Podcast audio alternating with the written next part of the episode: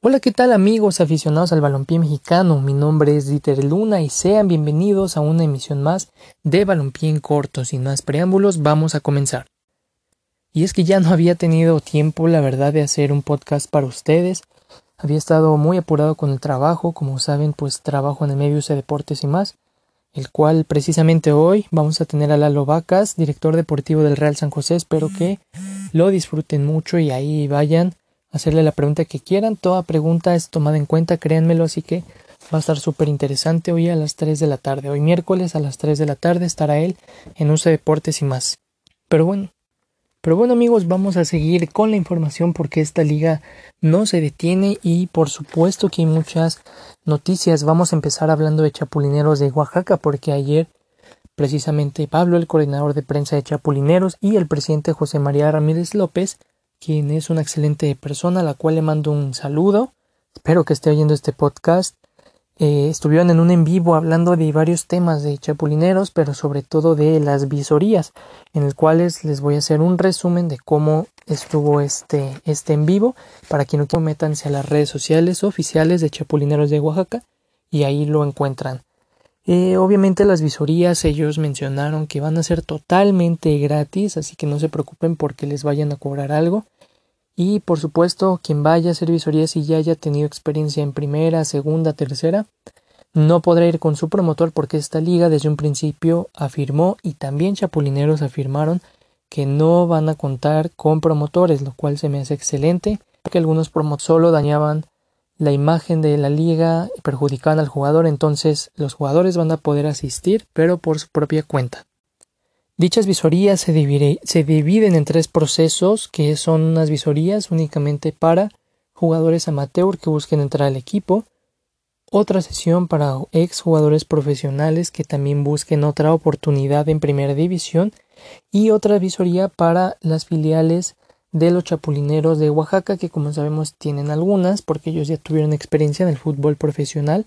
así que también se les dará la oportunidad de pertenecer a este equipo, al primer equipo, pero también habrá un equipo base el cual se busca que juegue en la segunda división de la Liga de Balompié Mexicano, porque también José María Ramírez mencionó que buscan tener un equipo en la segunda y la tercera división, así que si eso se logra, vamos a tener una plantilla muy extensa de los chapulineros de Oaxaca, entonces va a haber mucha oportunidad para todo, sobre todo para el jugador de Oaxaca, el oaxaqueño va a recibir mucho apoyo por parte de esta institución para que se sienta más el, el poder defender la playera de chapulineros. Otro de los aspectos que mencionaron es que eh, habrá una venta de jersey, de un jersey conmemorativo. El presidente mencionó que sacarán a la venta, pero primero en preventa, obviamente, 500 playeras verdes y 500 negras conmemorativas de los chapulineros de Oaxaca. Es una edición limitada por lo cual todavía tienen la oportunidad de estar al pendiente de las redes sociales para que cuando sea la preventa aparten su jersey que Keuka lo realizará obviamente y yo creo que va a estar increíblemente bello.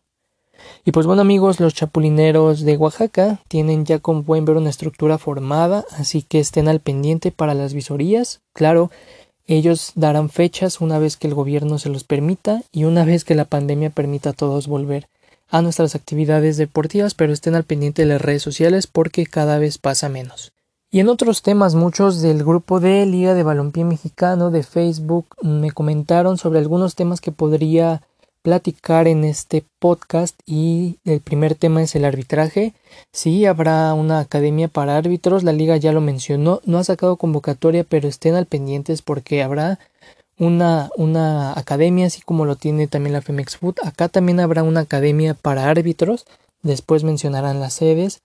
pero sobre todo es que los ex árbitros o los que ya se retiraron o los que no pudieron llegar a primera división de la otra federación, Aquí podrán ser árbitros, manden sus currículums a contacto balompié. El correo viene en la página de balompié mexicano oficial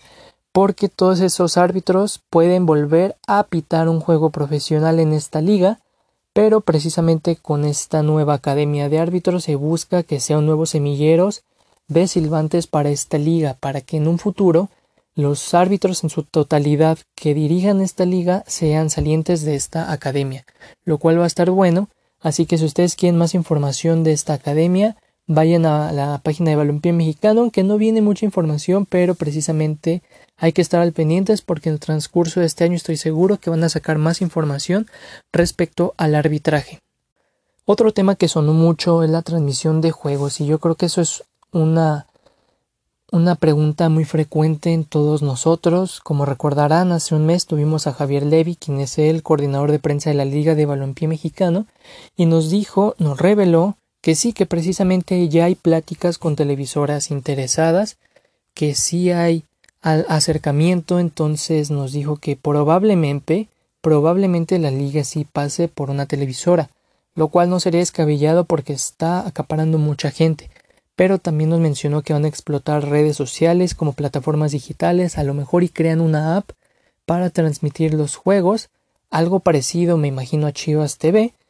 o a Real Madrid TV, Barça TV, el modelo que ustedes quieran, pero que sea precisamente de ellos, porque sabemos que hoy en día la mayoría de nosotros ven más un dispositivo móvil, una plataforma, una app, que la propia tele. Entonces también es una buena forma de hacer llegar los juegos a la gente, así que estén pendientes que también en los siguientes días se puede revelar más información sobre ello, pero sobre todo eso se revelará conforme ya vaya a arrancar la liga y pues esperemos por el bien de de algunas personas que todavía consumen tele que los partidos sí sean transmitidos vía televisión. Otro tema también importante fue el tema salarial, que es un misterio para todos, pero la liga lo aclaró desde un inicio. va a haber un tope salarial que no va a pasar de los 150 mil al mes. Para muchos puede ser descabellados, pero hay que recordar que había y hay jugadores en la liga MX que ganan casi el millón de pesos al mes, y no es que sí lo ganan o hay algunos que incluso ganan más, ya sea aquí o en México, y muchas veces no cumplen con los requisitos que se le pide o no juegan, si sin embargo se les paga ese salario. Teniendo en cuenta ese, ese salario y, y el tope salarial de la liga, creo que va por buen camino, creo que un profesional con ese dinero puede vivir más que bien, no es como para que se queje, y el mínimo tampoco lo mencionaron, pero no va a ser algo algo, algo mínimo, o sea, no va a ser algo que con lo que no se pueda vivir, va a ser un salario considerando precisamente eso que muchos tendrán que pagar renta, escuela de sus hijos, alimentos, vivienda, eh, gastos de la casa y demás, así que van a ser salarios bastante justos, bastante buenos. Y por qué no en algunos años cuando la liga agarre un buen nivel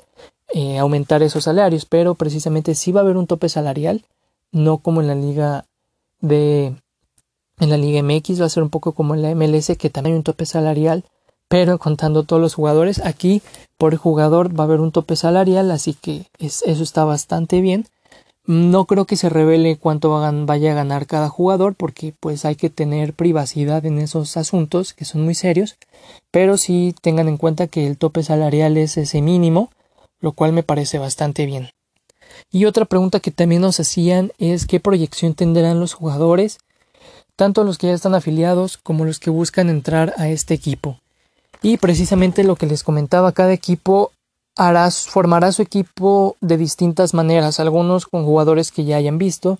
otros mediante las visorías, pero lo que sí es que todos pueden entrar, ya sean las visorías de manera amateur o si tú ya fuiste jugador profesional, puedes mandar tu currículum a, la, a los contactos oficiales de la Liga de Balompié Mexicano y si ellos ven algo bueno en ti, se lo harán llegar a los demás equipos, pero precisamente para esto son las visorías. La proyección que se le dará a este jugador es la mejor porque cada equipo se está formando de profesionales,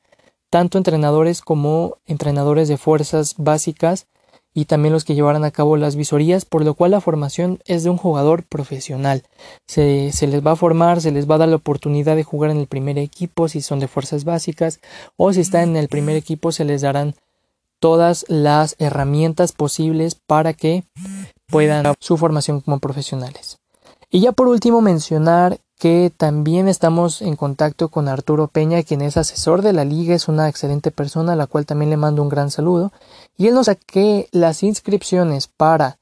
la segunda y tercera división siguen en pie. Recuerden que a finales de año se afinará todo eso pero buscan tener hasta 60 equipos en la tercera división divididos en grupos por zonas, claro.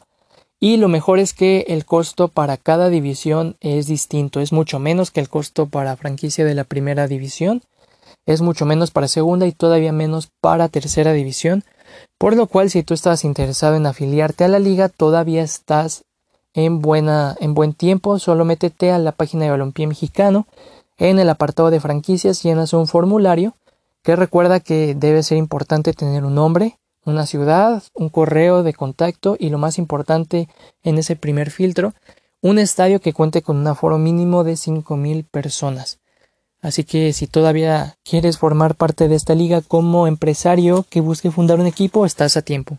Y bueno amigos, eso ha sido todo por el episodio 14 de Balompié en corto. Mi nombre es Dieter Luna. Recuérdame seguir, que me sigas en todas las redes sociales. Estoy como Dieter Luna. Me encuentras en todas ellas. No te pierdas UC Deportes y más. Todos los miércoles de 3 a 4 pm y síguenos en todas las redes sociales como UC Deportes y más. Subimos todos los días contenido de la Liga de Balompié Mexicano, contenido oficial y no vendemos humo.